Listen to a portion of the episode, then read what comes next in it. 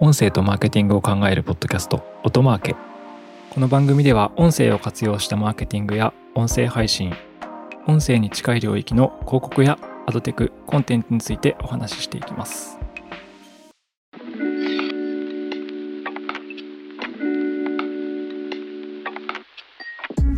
こんにちは音なるの八木大輔です高橋哲司です。はい。 ちょっと、元気出したのに。元気はいっぱいなんですけども今日はじゃあ前回の続きということで。はい。前回に続き、後半で、えっと日本の広告費の紐解きです。前回は日本の広告費全般で、えっとマス広告とインターネット広告の比較とかをしました。はい。で、今回は、その比較されていたインターネット広告のさらに内訳を見ていきたいと思います。はい。はい。まあなんかこれプレスリリースが電通から出てるんですけど、面白い出し方してますよね。二つに分かれてるんですね。そうそうそう。日本の広告費は電通が出してて、で、さらにその内訳である、インターネット広告費の内訳は、電通傘下のカルタと D2C と電通デジタルと電通が出してるっていう。はい。いまあ細かいからお前らやっとけっていうや、そんな感。じなんだろう。指示のイメージ。ただ、確かにインターネット広告ならではの観点とかが、まあ、ふんだんに、あの、運用型、予約型みたいな話とか入ってるので、面白いですよね、これも。で、前回、ラジオデジタルが14億だっていう話してたんですけど、はい。あラジオデジタルっていうのは、ラジオ由来のデジタル広告なんですけど、うんうん。ちょっとでもなんか曖昧なとこあったなって振り返って思うんですよね。うんうん。っていうのは、あの、まあ、Spotify の音声広告とかって多分僕らの肌感だと結構伸びてると思うんですけど、そうですね。あれってラジオデジタルに入ってたのかっていう、結あー、なるほど。構曖昧で、だってラジオじゃねえじゃんっていうまあ、確かに。音楽ですよねって考えると、あー。なんか TikTok とかの方が近くないって考えると、でもその14億円の、つまりラジオデジタルには入ってたのか謎だなって思ってるんですけど、ラジコはね、確実に入ってると思いますけど、ポッドキャストとかも。そうですね。ラジコとポッドキャストしか入ってない上での14億なのかもしれないですね。そう、そこはちょっと不明瞭。だけど、なんかその前回のレポートの話にちょっとなっちゃってますけど、謎コメントがありますよね。ラジオデジタル費14億円のところのコメントに、ポッドキャストが注目を集めて、ラジコもラジオデジタルに新規出向とか継続出向増えたよ。うんうん。また、Spotify ユーザーに接触するプレミアムオーディオ広告も伸びたよ。Spotify 関係なくない っていう。ラジオじゃないじゃんっていう謎な、こちょっとどっちに入ってるのかわかんない、これ。そうですね。Spotify ユーザーにも接触するプレミアムオーディオ広プレミアムオーディオ広告ってあれですもんね。電通さんのメニューですもんね。まあ、それは別にね、いいんですけど、曖昧な書き方だなっていうのは僕は結構思いました。なるほど。好調に推移した。あー一見すると入ってるように見えるけど、Spotify ってラジオ由来なんだっけっていうのがわからなまあ、っていうか、ラジオ由来かと言われたらそうじゃないですよ。。いですよねはい。だとしたらその14億に入ってるのっていうのがわからなかった Spotify 広告がですよね。そうです。だからデジタル音声広告の市場っていう我々が捉えてる市場感でいうともっと大きい可能性もあるっていうことですね。うん、わかんないですね。判断できないですっはてい。いうはい。感じなんですけど。でも、今日のレポートは、えっ、と、フォーマットの話が出てくるんで、うんうん。だからそこは少しヒントはあるかなって気がしますけど、ね、はい。じゃあ読み解いていきましょインターネット広告の媒体費の、えー広告種別別の構成費ですね。僕結構これ見るの好きなんですけう。ど、はい。棒グラフがあって、はい。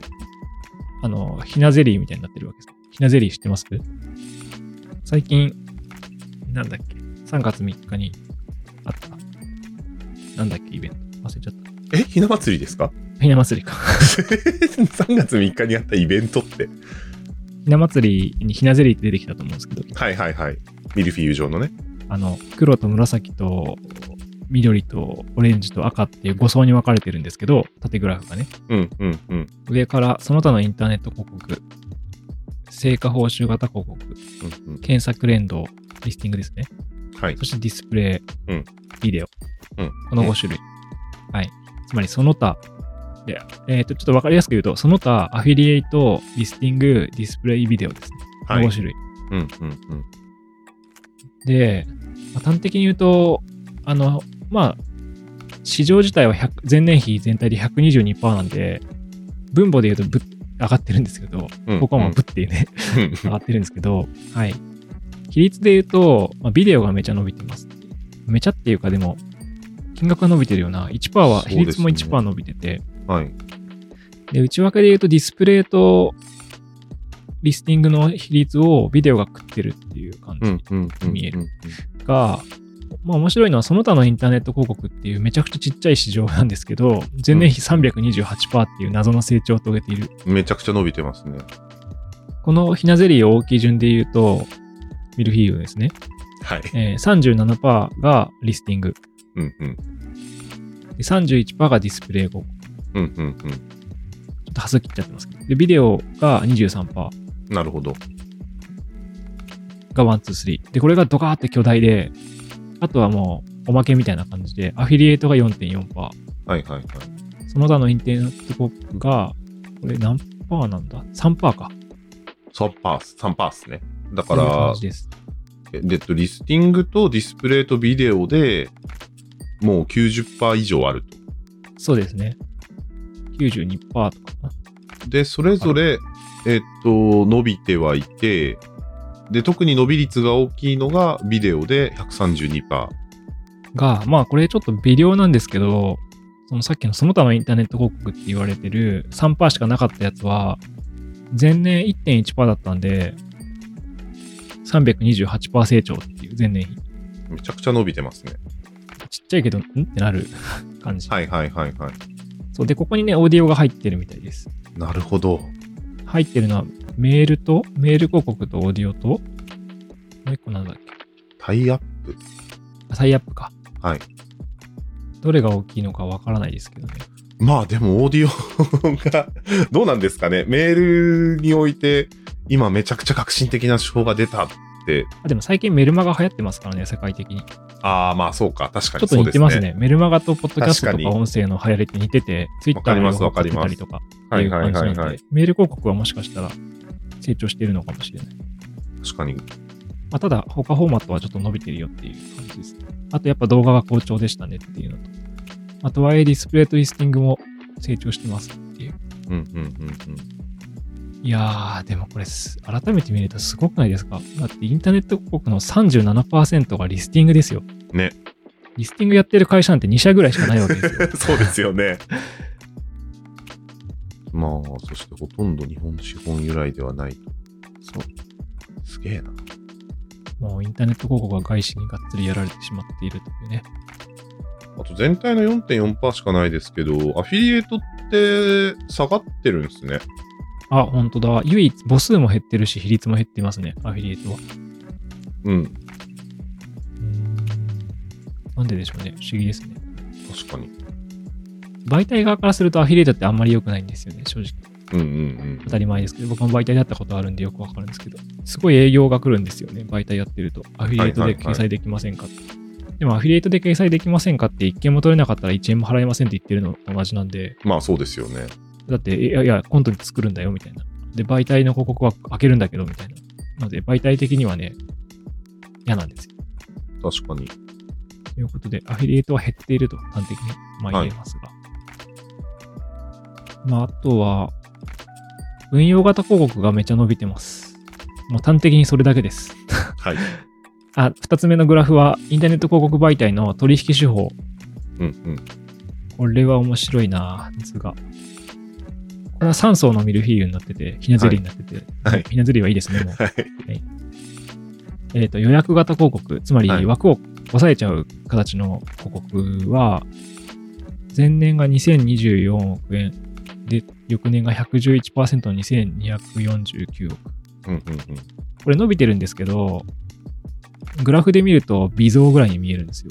そうですね。なぜなら運用型広告っていう2つ目のミルフィーユがアホみたいに伸びてるからです。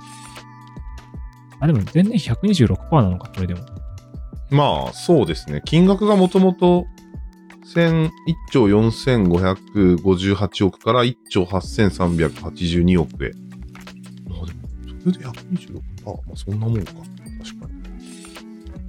まあ、グラフで見ると、この運用型広告がドカーンって伸びてるように見える。そうですね。あの、はいで、あと成果報酬型アフィリエイトがまたさっきと同じ、同じですね。落ちてると。はい、940億。つまり、ここで言えるのは運用型が絶対値も含めて成長してるねっていう。予約型も伸びてるんですけど、やっぱ運用型にシフトしつつあるねって感じですね。やっぱ予約型と成果報酬型が上下にあって、真ん中に運用型があるんで、これはあのマトリッツォみたいな感じですね。マトリッツォって何ですかいや、最近コンビニにめちゃくちゃ売ってるやつですよ。真ん中にドカーンって生クリーム挟まってる、あの、なんか、シュークリームの派生系みたいな。え ひなゼリーで話してもらっていいですかひなゼリーしかわかんない人っているんだ。はい。でもバナーも動画も音声もそうですね。運用型広告とか伸びてると思います、音声も。うんとうんいううこんと。で、はい。運用型と広告伸びてます。まあ、そんなとこなのかなこれで見えるの。そうですね。まあ、あとビデオが、アウトストリームが43%で2200億円。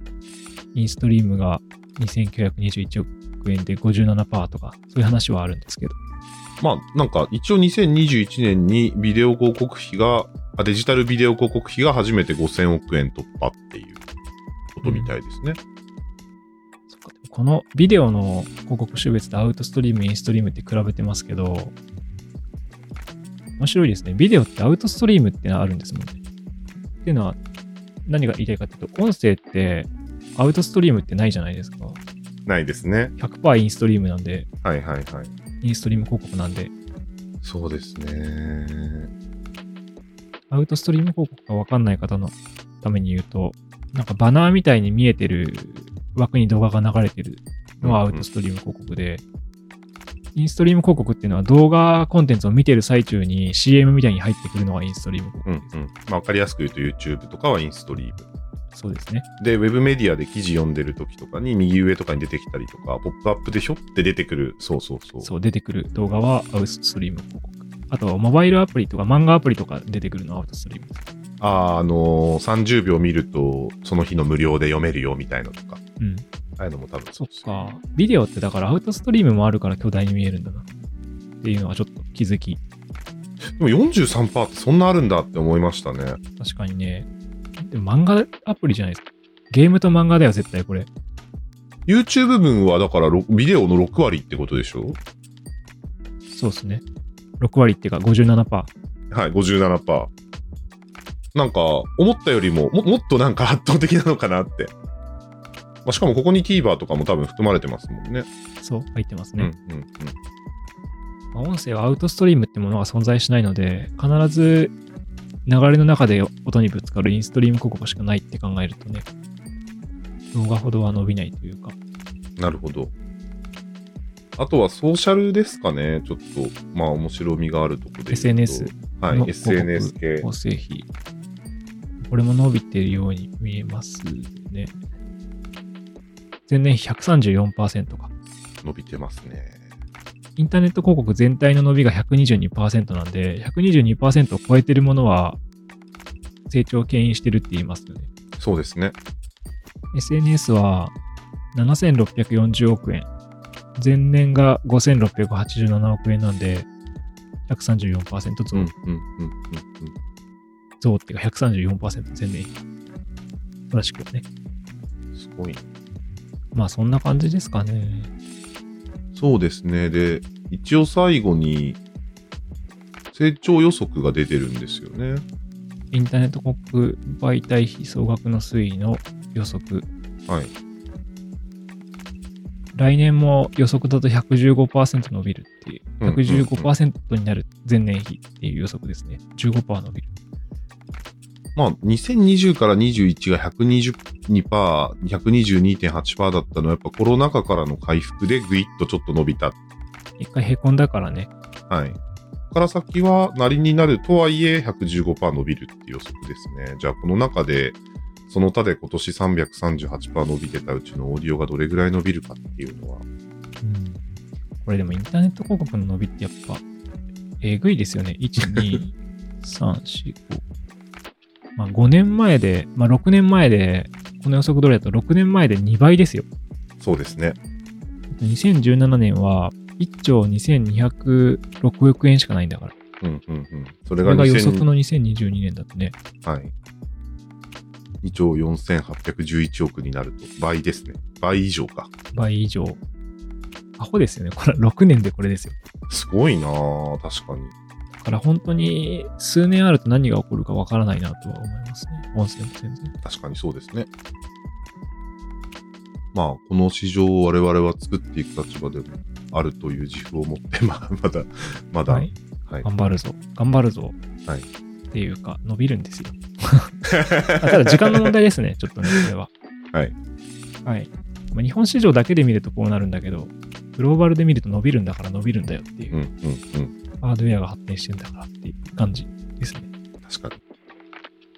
いやー、しかし、ラジオデジタルに Spotify は入っているのがマジで気になる。今日頭で話したやつね。入れられていたら、入れられていたで、あ納得いかない気もするし、まあ確かに。ちなみに、前回、えっと、ちょっと触れましたけど、米国のラジオ市場が1兆から1.3兆ぐらいみたいな話したじゃないですか。はい。あれ、あの、そのうちラジオ局が得てるデジタル収入って10分の1ぐらいっていうレポートがあったんですよ。え、じゃあ、残り9割はどこにあ、じゃあ、えっと、だから、ラジオ市場が、えっと、ラジオ市場、あの、あれです。ラジオ地上波を含めたラジオ市場が1兆3000億とかで、はい。そのうちラジオ局が得てるデジタルからの収入は1300億ぐらいしかないみたいな話で、でも米国のデジタル音声市場って3300億とかそれぐらいじゃないですか。だから、いその、ラジオ局、要はラジオデジタルの金額の2、3倍ぐらいあるはずなんですよね。全部含めると。あ、だからラジオ局以外の人たちが作ってるデジタル音声の市場って、ポッドキャスターってことポポッドキャスターとか、まあ、もしかしたら Spotify もそこかもしれないッドキャスターか、パンドラか、Spotify。あ、そうそうそうそうそう。まあ、パンドラとスポティファイがアメリカは大きいと思うんですけど、うん。まあ、日本はそれがさっきのその今年の14億っていうのに入ってるのか入ってないのかとか、もし入ってないんだとして、完全にラジオ局が得てる、あ、あのでもさ、はい。だって、ニューヨークタイムズはどうなんですかっていう、ポッドキャスト。あれ多分、ラジオデジタルじゃないんですよね。あ、そうですね。ああ、だから、新聞系とか出版系も、多分音声やってるから、とかはがあいるのはかないはいとか、はい。ラジオ局に入見入りが少ないように見えるのは。ああ、でもそうですね、確かに。確かにそうでニューすヨねーク。タイムズってだって、アメリカで1位とか2位とかでしょ確か媒体。えーっと、3位。1位がイハート、2位が NPR、3位がワンダリー、4位がニューヨークタイムズ。前見たときは、確か。ああ、まあそれでもね、ちょっと変わったりするから、確かにワン。ダリ良いだったりすることもある。はいはいはい。すごいですよ。ニューヨークタイムズは、あ、ちょっと雑談になっちゃったけど。全然関係ない、アメリカの話になってるけど。まあだから日本のデジタル市場も、そうですね。はい入ってるのか気になりますね。Spotify が。うんまあでもね、オーディオが入ってるところは伸びてるっぽいよっていうのと、はい。えっ、と、運用型がっつり伸びてるよっていううんうん。とこですね。であとは動画はアウトストリームあるからちょっと特殊だよねみたいな。音声と純粋に比較できないよねみたいなのは思いました。引き続き頑張ります。頑張ります。はい。はい。頑張ります。